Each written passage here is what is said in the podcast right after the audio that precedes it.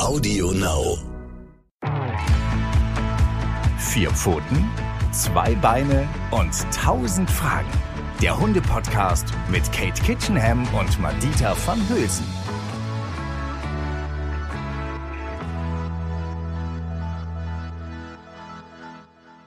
Hallo und herzlich willkommen zu einer neuen Folge von Vier Pfoten, zwei Beine und tausend Fragen mit unserer fantastischen Katie und moi. oh, ist das herrlich. Ich freue mich immer, wenn wir uns hören. Wir, vor allen Dingen, wir sehen uns ja auch noch dabei. Das habt ihr ja leider nicht das Vergnügen. Das ist immer so schön. Also wir haben ja durch Corona angefangen, eben das Ganze dann online zu machen. Und dann ist es aber auch für uns immer so ein Date, dass es geht nicht nur darum, dass wir uns über spannende Themen rund ums Hundeverhalten unter unterhalten, sondern wir sehen uns auch endlich mal wieder. Das ist immer wieder schön. Aber unser nächstes Das Date, stimmt. Madita, ne, was wir abgemacht haben, ist live. Das machen wir wieder in echt. In echt. Richtig. In real. Yes. Ah, sehr schön. Dann machen wir wieder Fotos und posten Ja. das und überhaupt. Ja. Wie heißt denn das heutige Thema? Ja, das heutige Thema hat einen witzigen Namen. Da wird lange drüber diskutiert, ob wir das so nennen können, ob ihr dann auch wisst, um was es hier geht. Und wahrscheinlich habt ihr immer noch Fragezeichen im Gesicht, es sei denn, ihr habt den Text zum Podcast gelesen. Aber wer das noch nicht gelesen hat, also unser Podcast heute heißt Wölfe sind kein gutes Vorbild. Hm, das ist natürlich die große erste Frage. Wieso nicht? ich muss, also ich habe, ähm, das war so krass. Ich habe, als du das Thema vorgeschlagen hast, da dachte ich erst mal so, äh, mega Thema. Also habe ich mich so noch gar nicht ähm, wirklich mit beschäftigt. Und dann habe ich angefangen, dann habe ich mal angefangen zu lesen, Katie. Mhm. Und dann hörte es nicht mehr auf. Das Mhm. Thema ist, wir könnten gefühlt fünf Stunden darüber sprechen und wären noch lange nicht fertig. Ja. Noch lange nicht. Also die Frage ist wirklich, dass wir das komprimiert jetzt zusammenbekommen. Das Ja. ist die Herausforderung. Warum sind Wölfe kein gutes Vorbild? Das ist wirklich, ähm, womit fängt's an? Womit fängt's an? Schieß los. Oh Gott, ja, ich glaube wirklich, wir müssen ein bisschen schneller reden heute. Also noch schneller, als wir es sowieso schon tun, Madita, um das in die 30 Ja. Minuten zu bekommen. Stellt euch drauf ein, macht euch schon mal einen Tee. ähm, das wird wahrscheinlich doch eher 40 werden heute, aber wir bemühen uns natürlich, das in dem Rahmen zu halten. Wölfe sind natürlich eine wunderbare, faszinierende Spezies. Ich liebe Wölfe. Ich liebe es, ihr Verhalten zu beobachten. Ich liebe es, Studien über Wölfe zu lesen. Wölfe sind sehr, sehr viele Jahrzehnte missverstanden worden, weil vieles, was die Verhaltensforschung über Wölfe aufgestellt hat an Theorien, aus Gehegestudien stammte. Und in Gehegen, das wissen wir ja, ähm, steigt auch das Aggressionspotenzial. Also wurde der Wolf lange Zeit als ein Tier dargestellt, das aggressiv von oben nach unten alle anderen Familienmitglieder unterdrückt, um seine Alpha-Position halten zu können. Dass der Alpha-Wolf immer als erstes frisst und danach kommt erst seine Frau und dann erst irgendwann die Kinder dran. Also es wurde ein wirklich äh, Horrorszenarios äh, ähm, gezeichnet von einem Lebewesen, das irgendwie sich durchsetzen muss, ständig gegenüber seinen Rudelmitgliedern. Und dann hat man irgendwann Freilandstudien gemacht und festgestellt, dass alle diese Theorien wirklich über den Haufen geworfen werden können, weil Wölfe ein wunderbares, sozial inniges Familienleben pflegen, dass sie es selten nötig haben, sich durchzusetzen. Und wenn es irgendwie Streitigkeiten gibt, dann ist es häufig, wenn äh, die Eltern ihren Kindern nahelegen, langsam mal ihre eigenen Wege zu gehen, also ihnen die Koffer sozusagen vor die Tür stellen, weil sie die soziale Intensität ähm, langsam drosseln oder ihnen eben ab und zu mal den Zugang zu irgendwelchen Ressourcen tatsächlich verwehren, weil sie möchten, dass die jetzt bitte endlich mal Flüge werden und ihre eigenen Wege gehen. Ich habe tatsächlich sogar gelesen, dass die über mehrere Generationen im Rudel zusammenleben. Ist das richtig? Mm, Ja, das, was, was wir über Wölfe heute wissen, ist, dass man über Wölfe keine allgemeingültigen Aussagen eigentlich treffen kann, weil Wöl- Wölfe so, solche Individualisten sind. Es gibt tatsächlich Wölfe, die bleiben ihren Eltern ihr Leben lang treu und stellen ihre eigene Fortpflanzung sozusagen dahinter zurück, äh, ähm, helfen dabei, die anderen, die, die nächsten Geschwisterkinder mit aufzuziehen. Normalerweise ist es so, dass die Jährlinge noch mit dabei sind, helfen und dann irgendwann ihre eigenen Wege gehen und dann sind die Welpen des, dieses Jahres dann im nächsten Jahr dabei, dafür zuständig, als Babysitter zu arbeiten. Aber es gibt immer einzelne Individuen, die auch mal länger bei Mama und Papa bleiben und es gibt Mamas und Papas, die das nicht so schlimm fänden.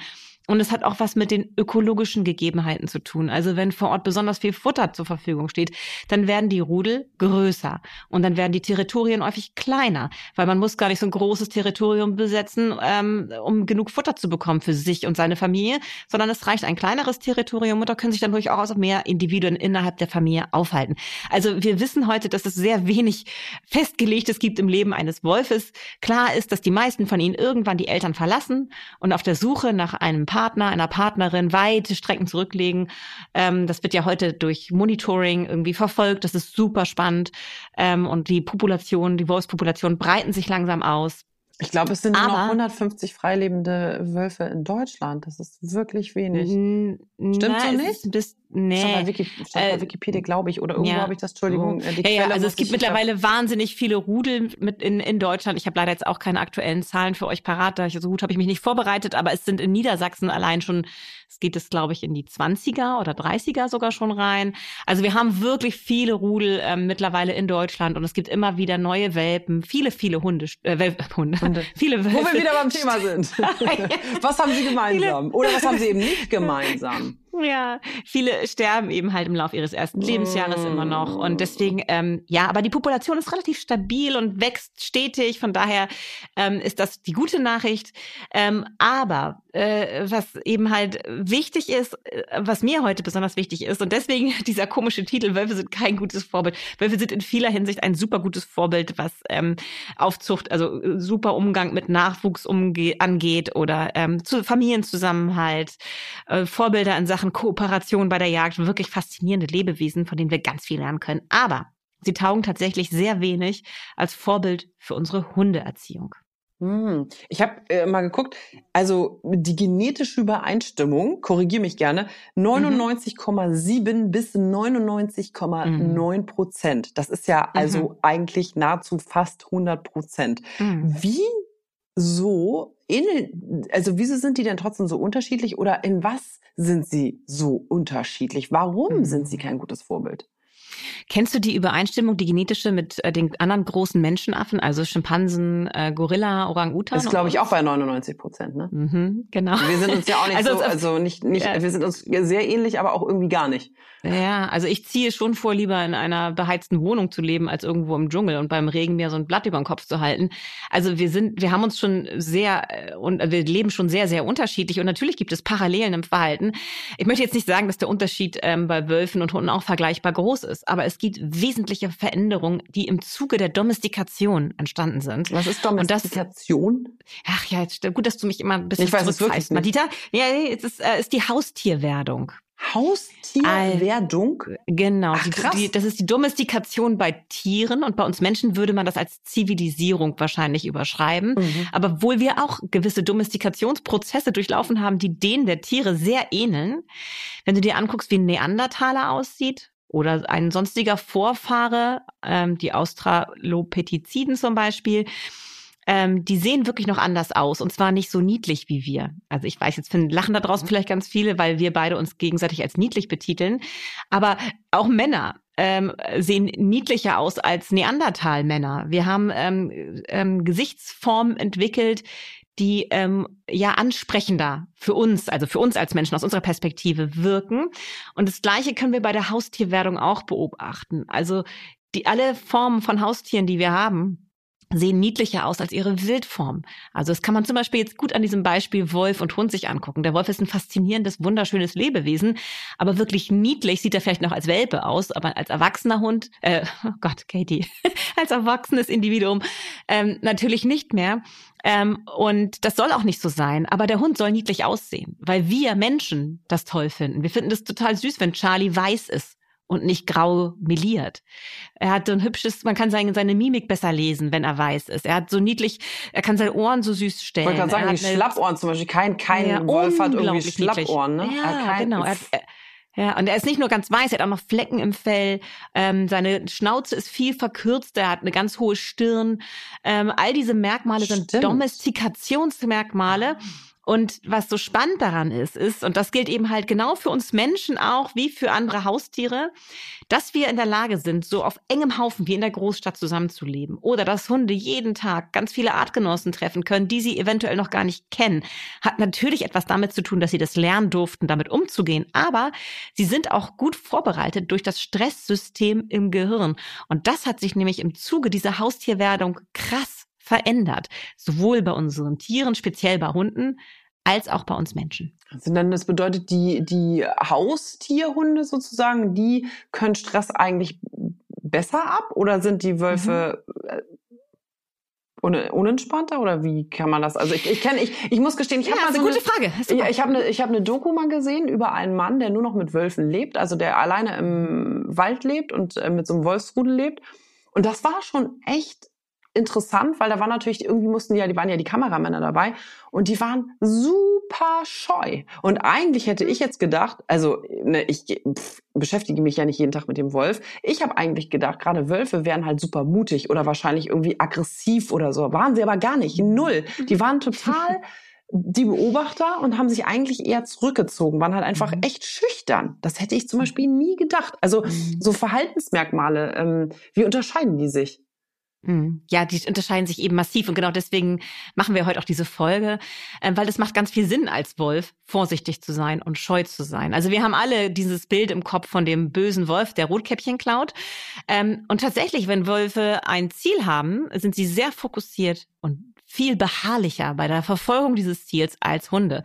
In Bereichen, in denen sie sich sicher fühlen. Also zum Beispiel in dem Bereich, ich möchte dieses Reh da hinten äh, jagen und auch gewinnen für mich und meine Familie. Und deswegen kooperieren wir jetzt hier als Familie auf hohem Niveau, erjagen das und töten das und dann haben wir alle was zu essen für längere Zeit.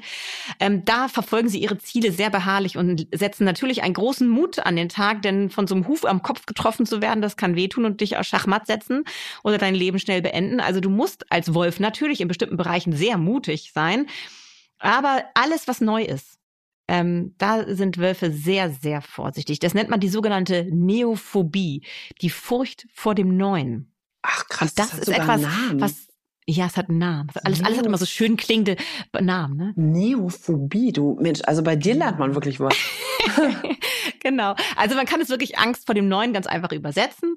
Ähm, und das ist etwas, was ihr natürlich auch bei Hunden sehen könnt, die keine gute Sozialisation erfahren haben. Natürlich hat das ganz viel damit auch zu tun bei Hunden, was sie so lernen durften im Laufe ihres Lebens bisher und wie sie von uns als ihre Lehrer daran geführt wurden an die aufregenden Erscheinungen dieser Welt. Aber dass sie das lernen können, mit uns im ICE von Köln nach München zu fahren und da dabei die ganze Zeit entspannt unterm Tisch zu liegen, ähm, dass sie es lernen können, mit uns in der Großstadt zu leben ähm, oder sonst wo auf der Welt, liegt daran, dass sie sich wahnsinnig gut anpassen können und dass sie ähm, diese Signatur für Offenheit nennen, dass die Verhaltensbiologen in ihrem Gehirn fest verankert haben. Also es geht wirklich ganz, ganz früh los in der Embryonalentwicklung. Ähm, da sind so Neuralleisten bei uns äh, und auch bei anderen sozial lebenden und anderen Wirbeltieren auch. Ähm, und die haben sich im Zuge der Domestikation ähm, massiv, also die Gene, die diese Neuralleistenentwicklung beeinflussen, haben sich verändert und sorgen dafür, dass wir eben halt ein anders ausgebildetes, ich sag's mal so ganz plump, Stresssystem haben. Mehr, äh, also empfangsbereiter sind für Oxytocin und Oxytocin macht uns offen und lernbereit und senkt unsere Angst in bestimmten Situationen. Das heißt, unser Oxytocin-System macht uns so ein bisschen, weißt du, so ein bisschen so, hey, piesiger, so die Welt ist ein, ist ein Ponyhof, juhu. Also dieses Potenzial bringen wir Menschen und auch vor allen Dingen Hunde mit. Durch diese Veränderungen im Zuge des Zusammenlebens mit uns Menschen sind die entstanden. Und das Spannende ist eben für die Forschung, ähm, dass diese Veränderung im Stresssystem, also die sogenannte Zahmheit, die sich entwickelt hat, einhergeht mit Veränderung im Aussehen. Das, was ich am Anfang sagte. Also, dass wir uns verändert haben im Aussehen, spiegelt sich wieder in unserem veränderten Verhalten, dass wir heute in der Lage sind, eben zum Beispiel in eine U-Bahn zu steigen, wo hundert andere Leute sitzen, völlig fremd, und wir setzen uns direkt daneben und haben keine Angst, also wenn wir das gewöhnt sind, mit der U-Bahn zu fahren. Ähm, mach das mal mit Schimpansen. Da kommt bei der nächsten Station wahrscheinlich kaum einer lebendig wieder an. Die kriegen natürlich alle eine Krise, wenn sie mit fremden Artgenossen in einem Raum sind. Wir haben eine natürlich erworbene, durch unsere Biografie erworbene, aber wir haben eben halt diese Veranlagung dazu, extreme soziale Toleranz ähm, entwickelt im Zuge unserer Menschwerdung. Und parallel dazu, deshalb ist der Hund auch so interessant für die Forschung, parallel dazu hat sich eigentlich ganz ähnlich wie wir bei uns Menschen das Stresssystem der Hunde verändert, sodass sie auch dazu in der Lage sind, also das mitbringen alles, mit uns diesen Lebensraum, diesen wirklich sehr merkwürdigen Lebensraum teilen zu können. Nochmal betont, sie müssen es von uns beigebracht bekommen. Aber sie haben dieses Potenzial in sich. Ist es tatsächlich auch so, dass ähm, ich habe gelesen, dass es so ist, dass Hunde Menschen interessanter finden als ihre Artgenossen mhm. und mhm. Wölfe nämlich Wölfe interessanter finden. Also, also äh, habe ich das jetzt richtig gesagt, ne? Wölfe mhm. finden ihre eigenen Artgenossen mhm. interessanter und Hunde das hätte ich auch niemals gedacht, finden Menschen interessanter. Also ich zum Beispiel, ich habe immer das Bedürfnis, Charlie ähm, natürlich beides äh, bieten zu wollen. Also ich will immer, dass er jeden Tag frei laufen kann. Wenn ich, mhm. ich weiß, er bräuchte nicht unbedingt jeden Tag äh, diese ganzen Hundebegegnungen, die sind ja bei uns zwangsläufig in der Stadt, aber ich versuche trotzdem, dass ich denke so, der will doch bestimmt auch mit Artgenossen spielen. Und jetzt habe ich das gelesen und dachte so, hä, was für, das wusste ich gar nicht, dass Hunde wirklich mehr eigentlich am Menschen dann orientiert sind. Mhm. Ja, also ähm, äh, nichtsdestotrotz brauchen Hunde den Kontakt zu Artgenossen. Dazu haben wir ja auch schon eine eigene Folge ja, gemacht, ja, ja, ne, wie wichtig das ist. So, ne? Ähm, das ist wirklich äh, für ihr Glücksgefühl als Hund, ähm, um als Hund bedürfnisgerecht, nenne ich das ja immer, leben zu können, ist es total wichtig für Hunde, Kontakt zu gut aber nicht sozialisierten. So wie der Wolf. Der, für den, bei dem Wolf ist ja viel krasser. Ja, aber der, nee, der Wolf hat auch gar kein Interesse daran, ständig fremde Wölfe zu treffen. Der interessiert sich wirklich nur für seine Familie. Ah, okay. Wen er auch mal ganz interessant findet als Wolfsrüde, ist eine läufige Hündin vielleicht, die er Hündin. noch nicht kennt. Ein Wolf oder eine ja, Hündin? Ja. Nee, auch eine Hündin. Deshalb kommt es ja auch immer wieder mal zu Hybriden. Ja. Oder eine, eine Wolfsfee findet mal einen Rüden interessant, einen oh. Hunderüden, wenn gerade kein entsprechender Wolf in der Nähe ist. Es kommt leider hin und wieder mal vor. Wird natürlich nicht so gern gesehen von den Biologen, aber diese Hybridisierung findet leider selten, aber manchmal findet sie statt. Ähm, aber das ist ein anderes Thema. Ähm, äh, die, die Hunde grundsätzlich haben tatsächlich, das nennt man so, eine genetische Schablone des Menschen in ihren Genen angelegt, so kann man das gut überschreiben.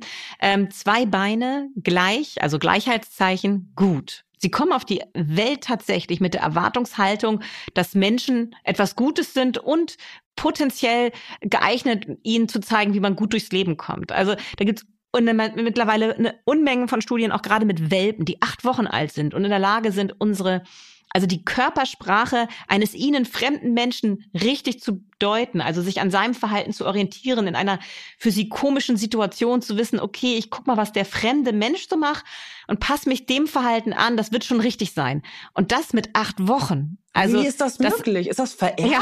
oder wie? Das halt, ja, das ja, liegt in den Genen. Das ist tatsächlich in den Genen. Die Hunde kommen auf die Welt und wenn sie eben halt in der Nähe von Menschen aufwachsen, bei einem super duper Züchter jetzt idealerweise, der es ganz toll macht von Anfang an, dann finden die Menschen toll und interessant und achten auf uns. Das habt ihr ja alle schon gemerkt, wenn ihr mit dem Welpen irgendwo hingeht. Es kann auch manchmal ein bisschen traurig sein, wenn du mit deinem Hund dann auf die Hundewiese gehst das erste Mal und der kleine Hund kommt in eine Situation, die ihn irgendwie sozial überfordert dann rennt er zu irgendwelchen zwei Füßen, die auf dem Boden stehen. Das müssen nicht unbedingt deine sein. Aber er weiß, er findet bei diesen Zweibeinern eher Schutz als bei Artgenossen. Ich habe noch nie einen Welpen erlebt, der in dieser Situation zu einem fremden Hund rennt, aber sehr viele Welpen gesehen, die in diesen überfordernden Situationen zu irgendeinem Menschen rennen und sich zwischen seine Beine hocken. Also da ist es noch nicht so, dass man weiß, wie die, die, der Welpe weiß jetzt genau, mein Mensch wird mich schützen, sondern da ist es noch relativ wahllos. Aber er weiß, zwei Beine schützen mich. An die halte ich mich, die zeigen mir, wie Leben funktioniert. Also durch diese wahnsinnig lange Domestikationsgeschichte, die Mensch und Hund verbindet, das sind mittlerweile ist umstritten, 100.000, da sind sich die Forscher nicht ganz einig, aber auf jeden Fall sind wir in dem Bereich 40 bis, äh, also 30 bis 40.000 Jahre schon ziemlich sicher. Das ist die längste Zeit, die Mensch und ein anderes Tier zusammen verbringen. Und deshalb ist es kein Wunder, dass sich Hunde auch so stark mit uns Menschen zusammen übrigens, das ist eine parallele Entwicklung gewesen, verändert haben, weil sie uns eben halt ja auch von Anfang an begleitet haben. Also sie waren dabei, als wir noch äh, nomadisch durch die Gegend gezogen sind und bis wir, dann haben wir uns irgendwann, sind wir sesshaft geworden und haben irgendwie angefangen, Höfe ähm, zu bewohnen und in Behausung zu leben und Äcker anzulegen und uns von Ehren, also von Korn, stärkehaltig zu ernähren. Und da kommen wir zu einem anderen wichtigen Thema, Madita. Hast du eine Idee?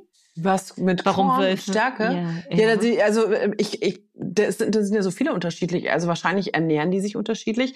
Dann habe ich ähm, auch, äh, wie du gesagt hast, Aussehen ist unterschiedlich. Eigentlich das Gebiss, glaube ich, ist unterschiedlich. Mhm. Die Ohren sind unterschiedlich. Mhm. Es ist ja. so viel so unterschiedlich. Also du meinst jetzt wahrscheinlich Ernährung, oder? Genau. Also das Aussehen hatten wir ja schon, der damit einhergehende äh, Veränderung der, der Wesenseigenschaften. Und was du eben angesprochen hast, dass die Hunde ihren Schwerpunkt, natürlich brauchen die Artgenossen, aber die legen ihren Schwerpunkt, wenn sie vor die Wahl gestellt werden. Das haben eben halt sehr, sehr spannende Studien zeigen können, Anfang der 2000er, 2005 war das in Budapest, hat man Wölfe und Hunde gleichzeitig ab dem gleichen Alter mit der Flasche aufgezogen, um gleiche Bedingungen zu haben und haben dann geguckt, wie sie in bestimmten sozialen Situationen sich verhalten und an wem sie sich orientieren, an Artgenossen oder an den Menschen.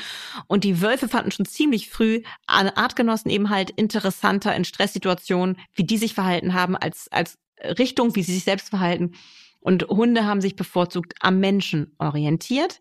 Ähm, also hier sieht man eben halt diese genetische Schablone, aber durch dieses lange Zusammenleben, durch alle Zeiten hinweg, wurden nicht nur Verhaltenswesenseigenschaften selektiert von der Evolution. Es geht ja immer um Selektion hier, also Auswahl bestimmter für das Zusammenleben hilfreicher Fähigkeiten und Wesenseigenschaften, sondern auch andere Fähigkeiten, wie zum Beispiel die Fähigkeit zur Verdauung von Stärke, die einherging mit der Sesshaftwerdung des Menschen. Ah, und das äh, ganz doofe Frage, bedeutet das, dass Kartoffeln in Hundefutter sind oder was? Was, was bedeutet? sorry, was bedeutet das, dass der Hund auch, dass der Hund auch mal einen Tag Kartoffeln essen kann, wenn nichts anderes ja, da ist oder wie? Natürlich. Guck, frag mal die Streunerhunde, die frei leben auf den Müllkippen, ja, die ernähren stimmt. sich hauptsächlich von Pizzaresten. So, also gibt sehr selten mal wirklich äh, tierisches Protein zu finden. Meistens handelt es sich dann um, um salzige Salamischeiben auf irgendwelchen Pizzen. Ansonsten essen die wirklich hauptsächlich Kohlehydrate. Nicht, liebe Leute da draußen, dass ihr denkt, ich bevorzuge jetzt auch für meine Hunde diese Ernährungsweise. Aber diese Hunde ähm, leben und können das verdauen, können das verwerten. Das ist die, also das ist zurückzuführen auf eben halt die Selektion eines bestimmten Genes das ein Enzym äh, kodiert und das ist das Amylase-Gen. Dieses Enzym befähigt unsere Hunde, ähm, dass sie eben halt Stärke und deren Zucker verwerten können. Das heißt, sie werden nicht verhungern auf der Müllkippe, sie werden nicht eines jämmerlichen Todes sterben, weil sie keinen 80-prozentigen Fleischanteil in ihrem Futter haben. Sie werden auf diese Art und Weise überleben können. Ob das nun gesund ist oder nicht, das möchte ich überhaupt nicht diskutieren, aber sie können es, weil sie, weil diese, ähm, ja, dieses, ähm, diese Fähigkeit, wie nennt, nee, Fähigkeit ist das falsche Wort, ähm, äh, ja, dieses Enzym eben halt in ihrem, äh, in ihrem Zuge der Domestikation selektiert wurde. Und zwar ist es ganz spannend, je nachdem, in welchem Bereich du dich befindest, ob du dich in Europa befindest oder zum Beispiel irgendwo in den nordischen Ländern, wo vor allen Dingen eben halt die Schlittenhunde gelebt haben gibt es eine unterschiedliche Anzahl, jetzt wird es ein bisschen kompliziert, sorry da draußen, Anzahl ähm, von, ähm, von der Vielgestaltigkeit dieses Gens. Das heißt, es gibt Hunde in Europa, die, die schon seit, seit immer in Europa leben, die haben besonders viel Möglichkeit, ent, ähm, dieses Enzym zu entwickeln und entsprechend auch Stärke zu verdauen. Und Hunderassen, die eher aus dem nordischen Raum kommen, wo man sehr, sehr lange Zeit wenig Getreide angebaut hat, sondern vor allen Dingen Hunde mit Fisch ernährt hat, haben das nicht, haben nicht so viele Kopien, nennt man das, des Amylase-Gens. Das heißt, es ist sehr, sehr unterschiedlich je nach Hunderasse, aber die Mehrheit der Hunderassen, vor allen Dingen die, die im europäischen Raum entstanden sind, können Stärke verwerten und oh, umsetzen. Doch, doch. Ja, aber doch, das ist total logisch. Also es ist gar nicht so kompliziert, weil das ist also jetzt mal als Beispiel, beim Menschen ist es doch zum Beispiel so, weiß ich tatsächlich auch, weil ich das irgendwo auch schon mal gelesen habe, wenn ähm, äh, Menschen aus nordischen Regionen können halt mhm. Sachen besser verdauen, die in nordischen Regionen wa wachsen. Mhm. Und Sachen, die halt ja. im Süden, also keine Ahnung, ja. Sanddorn ist zum Beispiel so ein ja. typisches Beispiel. Ne? Sanddorn können äh, nordische Menschen, glaube ich, besser verwerten als jetzt Leute aus dem Süden. Oder eigentlich sind zum Beispiel für uns Clementinen und Orangen und sowas gar nicht so geeignet, das Vitamin mhm. C da draus, weil es eigentlich im naturgemäß nicht bei uns angebaut wird. So mhm. gibt's ja auch so Studien. Ähm, so, so ähnlich ist das, ne? Ja, genau ah, das ist es. Sehr, sehr schönes, passendes Beispiel, finde ich ja, super. Ja, habe ich verstanden. Und trotzdem frage ich mich gerade, ähm, sorry, ich, ich zum Beispiel bei den Wölfen hätte ich einfach gedacht, klar, die essen frisches Fleisch, weil sie sind im Wald oder wo auch immer und jagen, ist klar. Ja. Aber ich wusste nicht, dass denen ein richtig ein Enzym fehlt. Was passiert? Also jetzt, sorry, das ist jetzt vielleicht eine doofe Frage, aber was passiert denn, wenn die eine Kartoffel oder irgendwas essen? Fallen die dann um? Oder? Also geht's denen schlecht oder kriegen die einen Herzstillstand oder was? Ähm, es wird wahrscheinlich sehr große Not bedürfen, dass sie sich für eine Kartoffel, eine gekochte Kartoffel oder irgendwas sowas interessieren. Ähm, tatsächlich stimmt es nicht ganz, dass sie das Amylase-Gen gar nicht haben. Also, also man hat weniger so Studien gemacht. So. Genau. Ah. Es gibt es gibt einzelne Individuen, die dieses Gen haben, aber dann eben halt in einer genau in, in geringerer Anzahl. Ähm, und das ist ja auch der Grund, warum es sich bei Hunden entwickeln konnte. Also vieles, was die Hunde an Fähigkeiten zeigen mit uns, bei uns Menschen, entspricht oder entspringt natürlich den Fähigkeiten der Wölfe. Nur hat es sich im Zuge dieser vielen, vielen tausend Jahre, die Hunde schon an unserer Seite äh, nun verbringen, ähm, stark verändert, diese Fähigkeiten, angepasst an unser Leben und entsprechend eben halt auch die Ernährungsgewohnheiten haben sich verändert und angepasst. Aber das, der Ursprung ist tatsächlich natürlich der Wolf. Es ist, ähm, äh, das, wir, mittlerweile sagt man nicht mehr, dass der Wolf der Vorfahr ist des Hundes, aber es gibt einen gemeinsamen Vorfahren, aus dem Wölfe und Hunde entstanden sind. Und auf den gemeinsamen Vorfahren gehen viele Fähigkeiten zurück, die äh, Hunde auch noch ansatzweise teilen mit Wölfen, die sich aber so stark verändert haben, dass sie auch wiederum nicht vergleichbar sind. Und deshalb sind wir wieder bei diesem Thema kein gutes Vorbild weil sie dafür einfach nicht taugen. Man wird Wölfen und Hunden damit nicht gerecht. Vor allem, ich finde es total spannend, weil man ja auch ganz oft hört, ja, ist total wichtig, dass ähm, am besten nur Fleisch, Fleischernährung, Fleisch, Fleisch, Fleisch, wo man dann auch sagen kann, na ja, ist jetzt nicht so schlimm, wenn das Futter vielleicht 20 Prozent Kartoffeln hat. Ne? Mhm. Also ähm, das, weil das genau. spricht ja eigentlich eher, mhm. naja, genau.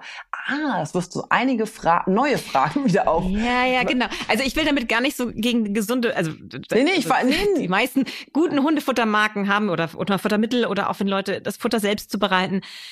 Ein hoher Fleischanteil, natürlich lieben Hunde das. Und wenn du so einen Streunerhunde auf der Müllkippe fragen würdest, hier willst du lieber hier so ein äh, Hühnchen haben, also Hühnchenfleisch oder, oder Rinderherz oder deine Pizza, wird er natürlich sich auf das Rinderherz stürzen und das total geil finden. Also Hunde lieben Fleisch, völlig außer Frage, nur sie kommen auch ohne Fleisch und trotzdem, zurecht. Sie haben die Fähigkeit, das zu vermehren. Ja, und trotzdem muss ich sagen, also bei Charlie merke ich das, ich meine, der kann bei uns eigentlich alles haben, was er will. Und trotzdem mhm. ist der mega gerne manchmal einfach eine Karotte. Also dann weiß der kloppt sich mhm. bei uns um die Karotte am Tisch ja. und äh, verschlingt manchmal drei Möhren hintereinander, aber ich denke, hey, du bist doch kein Kaninchen. Ja. Aber er findet es ja. mega gut. Er findet es geil, also, genau. Und ja, ich meine, Wölfe essen ja auch nicht nur Fleisch, die essen auch mal Beeren und Kräuter, die knabbern mal irgendwo an irgendwas rum, wenn sie sehr, sehr ausgehungert sind, wie eine Rinde oder irgendwas. Also also die machen das schon auch, dass sie auch andere äh, Nährstoffe zu sich nehmen, nicht nur sich an Fleisch orientieren, aber äh, das ist natürlich der Hauptbestandteil. Und was eben halt immer ein bisschen irreführend ist, ist, wenn Hundeernährung eben halt mit der Ernährung des Wolfes gleichgesetzt wird, dass der sozusagen als Beispiel, als Blaupause genutzt wird, um den eigenen Hund zu ernähren, das ist wissenschaftlich so leider nicht mehr tragbar. Hm. Und was gibt es vielleicht noch für ja, Mythen oder Annahmen, wo wir beides miteinander vergleichen, was aber eigentlich gar nicht mehr stimmt, also was nicht mehr zeitgemäß mhm. ist? Was ist beim Wolf mhm. anders als beim Hund? Oder eben umgekehrt, wo mhm. wir immer noch denken, das ist total ähnlich oder so? Ja, also was zum Beispiel auch noch ein ganz wichtiger Punkt ist, ist die Trainierbarkeit. Also was wir Hunden alles so beibringen können. Und dann gibt es immer, äh, gibt es ja immer so dieses Bedürfnis vieler Menschen zu sagen, der Wolf ist intelligenter als der Hund. Weil er hat ein größeres Gehirn als der Hund oder der Hund ist intelligenter als der Wolf. Ich habe auch ein größeres Gehirn als so mein, vieles lernen. Ich habe auch ein größeres Gehirn als mein Mann. Das heißt noch lange nicht, dass ich intelligenter bin. Habt ihr das mal gemessen Nein, oder wie? Das war, das war wie geht das? Ich wollte damit eigentlich nur ein, ein, Kompliment an meinen Mann aussprechen, weil mein Mann sehr schlau ist. ah, ja, ja. Aber weißt du, Madita, wir haben ja eben halt unsere unterschiedlichen äh, Talente. So muss man das doch sehen. So ne? sieht's aus. zu vergleichen bringt nämlich gar nicht. Das hilft uns gar nicht weiter. Ähm, der Wolf ist super gut angepasst an seinen Lebensraum und darin agiert er wie kein anderes Tier, hochintelligent. Der Hund ist eben halt ein super Spezialist im Zusammenleben mit uns selbst und deswegen hat der Hund ein, noch ein wahnsinnig großes Bedürfnis mit uns zusammen. Also unterschiedlich, je nach Rasse gibt es natürlich da schwer, äh, unterschiedliche Schwerpunkte, aber viele Hunderassen, viele Hunde tragen in sich die Motivation, mit uns zusammen etwas zu lernen, mit uns zusammen zu arbeiten, etwas zu leisten. Das finden sie großartig, das beschwingt sie, macht sie zu selbstbewussten, äh, tollen Begleitern an unserer Seite. Und diese Trainierbarkeit ist eben auch etwas, was im Zuge der Domestikation ähm, äh, entstanden ist bei Hunden und was dadurch auch nochmal den Vergleich zum Wolf wirklich erschwert, weil es gibt ja sehr, sehr spannende äh, Versuche mit Wölfen und mit Hunden. Und tatsächlich findet man auch immer wieder viele Fähigkeiten bei Wölfen, die so aufgewachsen sind wie Hunde die man ihnen nicht zutrauen würde, weil das eben halt auch eine wahnsinnig äh, intelligente Spezies ist, die sich unheimlich gut anpassen kann, wenn sie entsprechend eben halt sozialisiert wurde. Ab dem er, äh, den er, seit den ersten fünf Lebenstagen, glaube ich, ist immer so dieser Moment, wo man anfangen muss, sie mit der Flasche zu füttern als Mensch, damit sie dafür offen sind. Aber wenn man das nicht macht, diese sehr, sehr frühe ähm, Sozialisation, Prägung auf den Menschen, haben die null Interesse an einer Zusammenarbeit mit uns. Wozu auch? Was soll der Quatsch bringen? Die möchten mit ihren Artgenossen zusammen kooperativ jagen gehen. Ähm, warum sollen sie lernen, auf unseren Fingerzeig zu achten? Warum sie, sollen sie lernen, irgendwie eine Rolle auf dem Boden zu machen oder Männchen? Ähm, das können die alles lernen, aber es ist natürlich nichts, was so ein Wolf wirklich zufriedenstellt äh, als Lebensinhalt. Mhm. Ja, stimmt. Ist auch gerade ein bisschen vor, schwer vorstellbar, dass man irgendwie sagt, mach mal Männchen und dann kriegst du äh, ein Leckerli. Also, Aber was machen Sie, Madita? Es gibt da wirklich spannende ja? Videos, die ich auch immer gerne in meinen Vorträgen zeige, ähm, aus dem, aus dem ähm, Wolfsforschungszentrum in Ernstbrunn in der Nähe von Wien. Da werden eben halt Wölfe aufgezogen wie Hunde und Hunde wie Wölfe leben sie in, in Gehegen und dann werden mit ihnen ganz viele Versuche auch im Vergleich immer wieder durchgeführt, um zu gucken, was hat sich beim Hund verändert, was ist vielleicht verloren gegangen im Zuge der Hundwerdung oder was ist neu dazugekommen an Fähigkeiten. Können Wölfe vieles, was Hunde können, eigentlich auch, wenn man sie gleich aufzieht. Und das ist wirklich sehr, sehr spannend, weil viele Sachen können Wölfe dann tatsächlich auch leisten. Aber diese Veränderung, diese Unterschiede zu bemerken, heißt nie, dass man den einen irgendwie besser oder schlechter bewertet als den anderen, sondern es geht einfach herauszufinden, durch diese vergleichende Verhaltensforschung heißt es eben auch, was macht die jeweilige Spezies aus. Und Hunde werden ja auch älter als Wölfe, richtig? Nicht nur wegen der Freiluft, wollte ich schon sagen. Nicht nur wegen der frei, äh, frei lebenden, äh, ja, äh, wie sie nun mal, ne, dass sie im Wald leben und so weiter, sondern ich glaube auch äh, generell ist es, steckt das schon in den Genen, dass Hunde älter werden als Wölfe, oder ist das, mm. nee, ist nicht richtig?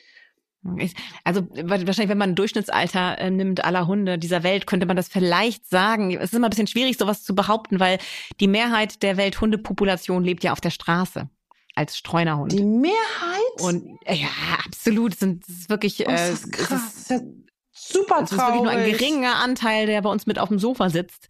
Äh, so traurig finden das viele Hunde, glaube ich, gar nicht. Nee, also es kommt natürlich immer darauf an, wo du lebst als Streunerhund. Genau. Aber es kann schon ein verdammt geiles Leben sein, ähm, wenn es, wenn die Bedingungen Ja, weil stimmen. du dann selber entscheiden Aber kannst, natürlich, was du den ganzen Tag lang machst. Ja. ja. Frag mal Nox. Oh. Das meinst du, wie geil er das finden würde, wenn stimmt. er hier allein um die Häuser ziehen und stimmt. ein paar läufige Hündinnen treffen Ach, darf stimmt, und so. Woran ich ihn immer ständig hindere. Also, das Leben als Straßen ist natürlich mit viel mehr Gefahren verbunden, ähnlich wie bei unseren Hauskatzen auch, die draußen mhm. laufen dürfen, die Freigänger sind.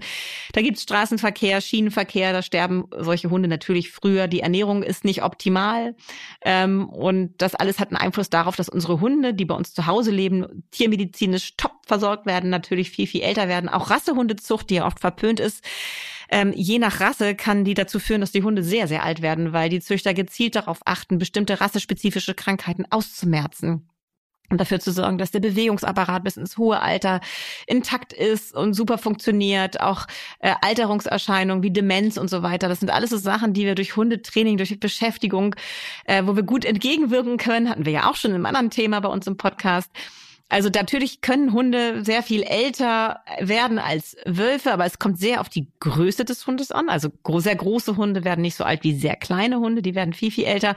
Und die Art und Weise, wie wir mit ihnen umgehen, natürlich, wie wir sie versorgen, füttern, ihr Leben lang fördern, auch geistig. Alles das trägt dazu bei, dass Hunde natürlich ein gigantisches Alter erreichen können im Vergleich zu einem freilebenden Wolf. Du hast gerade noch mal was ganz äh, Spannendes gesagt mit der Rasse. Ähm, ich. Weiß gar nicht, ob du das äh, weißt, aber es gibt ja wohl zwei Hunderassen, die noch total ähnlich sein sollen wie der Wolf sozusagen. Die werden als Wolfshunde Aha. bezeichnet. Hast du von denen schon mal gehört? Ja. Darf ich dir die mal äh, vorlesen? Die heißen? Hm, ich kenne die. Ja, ja, kennst du die? Salos, Salovs mhm. Wolfshund und mhm. Tschechoslo Ach, tschechoslowakischer. Entschuldigung, das war hier getrennt auf meinem Zettel. Mhm. Tschechoslowakischer Wolfshund.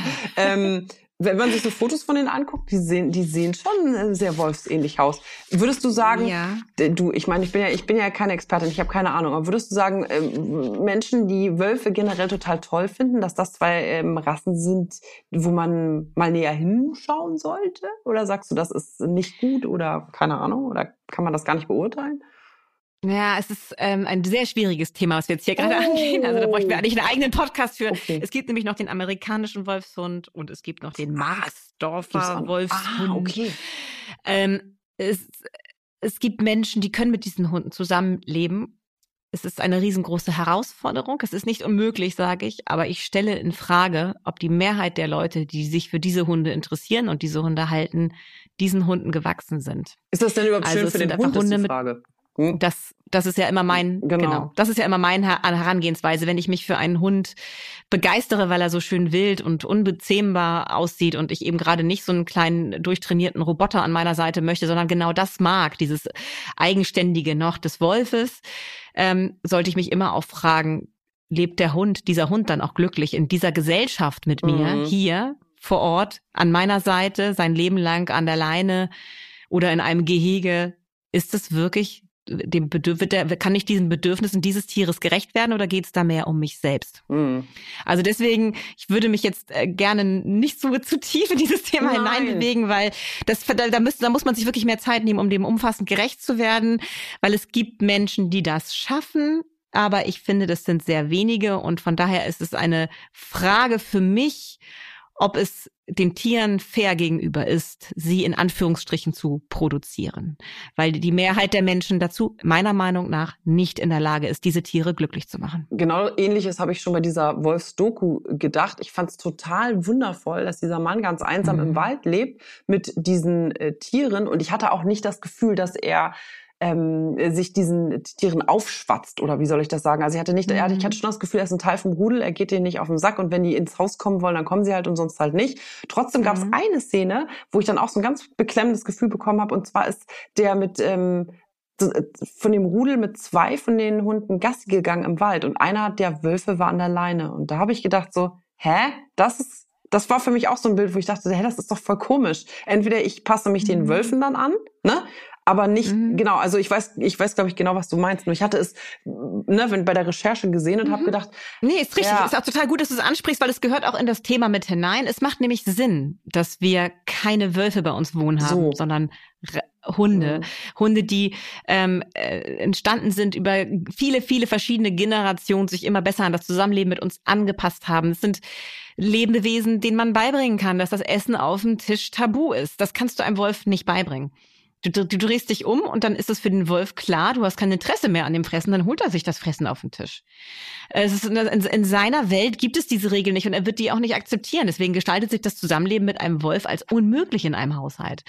Es sei denn, du bist extrem hart im Nehmen. Aber einen Wolf erziehen zu wollen, ist äh, praktisch unmöglich und sollte auch nie das Ziel sein, weil es ist kein Haustier, es ist ein Wildtier. Und als solches sollten wir es sehen, schätzen, ähm, respektieren, aber eben halt auch Tier, äh, Wildtier sein lassen.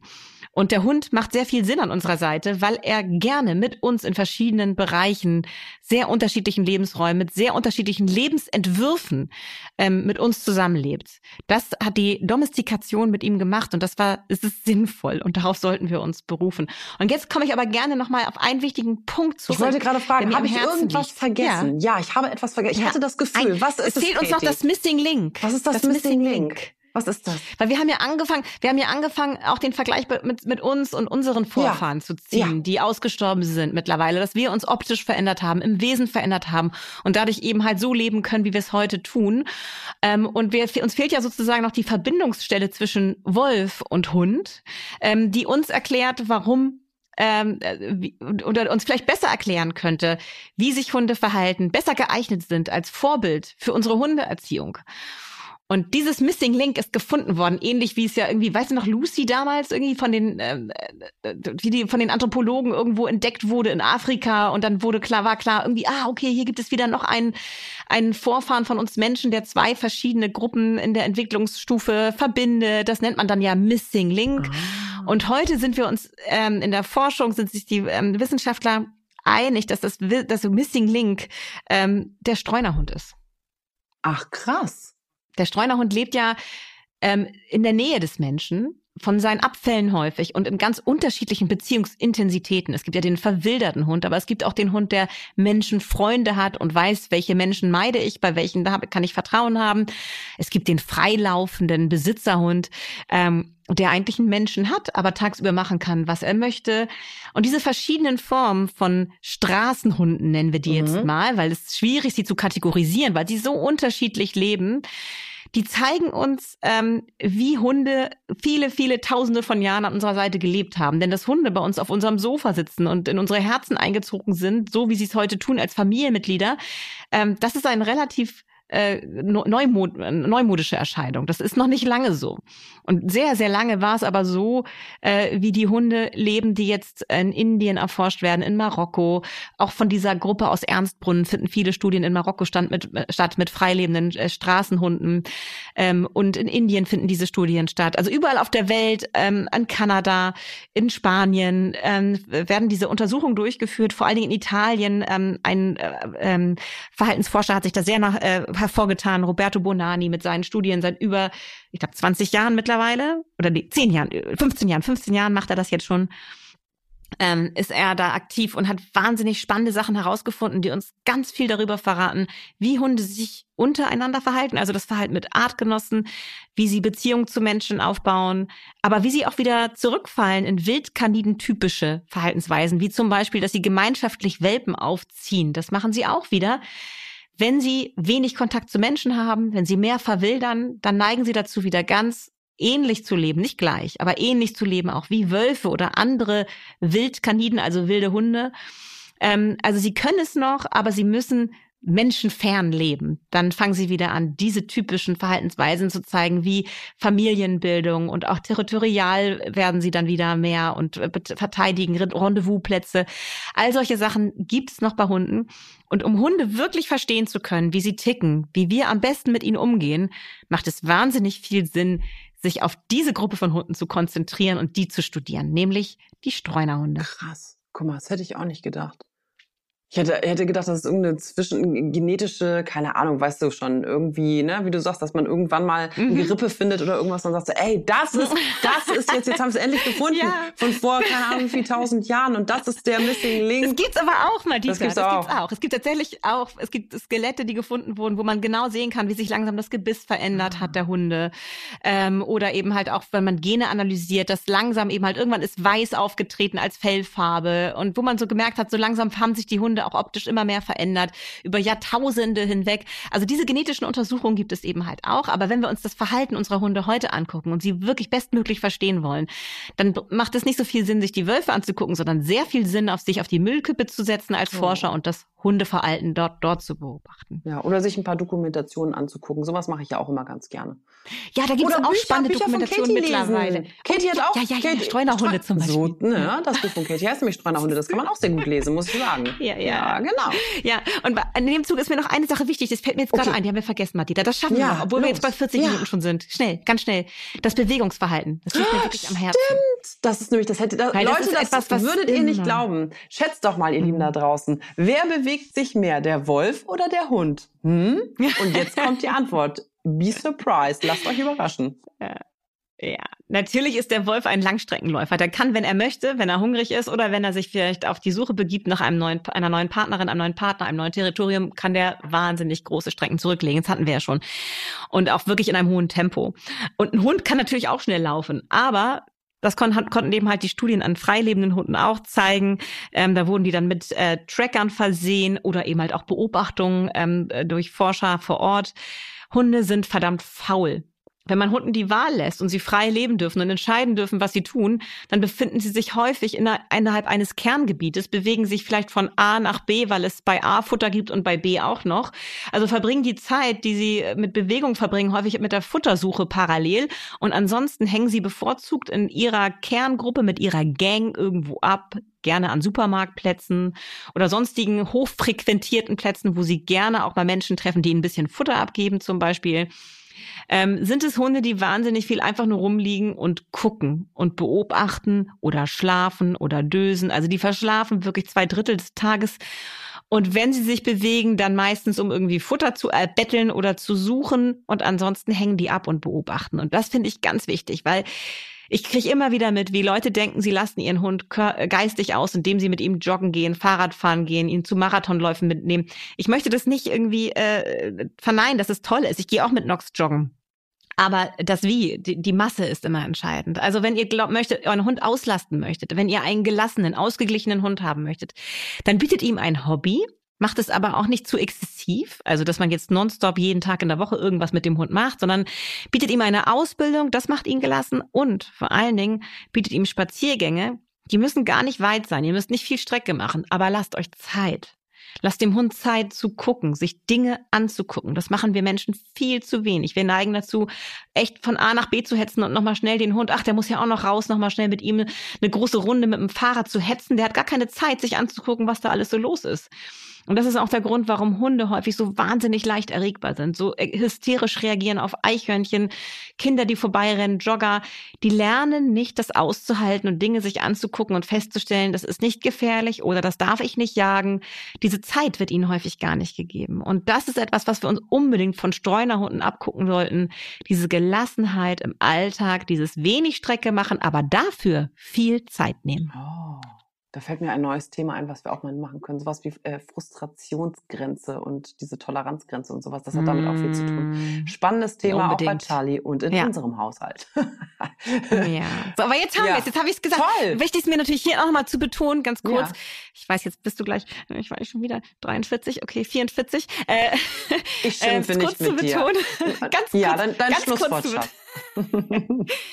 Natürlich gibt es rassespezifisch unterschiedliche Bewegungsdramen. Natürlich möchte ein Kelpie, ein australischer Kelpie, der sonst eine riesen Schafsherde in Schach hält oder ein Husky mehr laufen als ein Mops oder eine französische Bulldogge, die gesundheitsbedingt häufig auch schon eingeschränkt sind in ihrem Bewegungsdrang.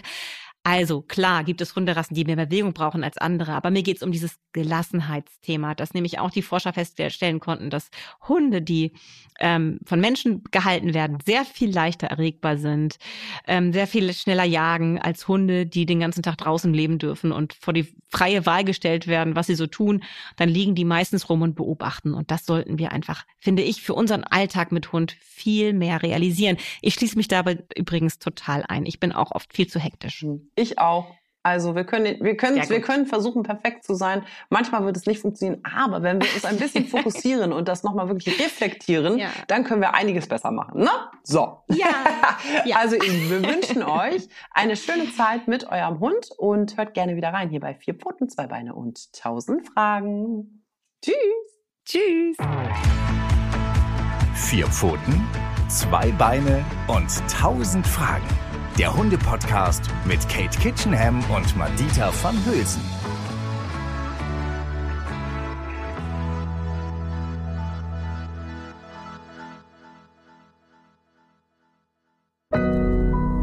Audio Now.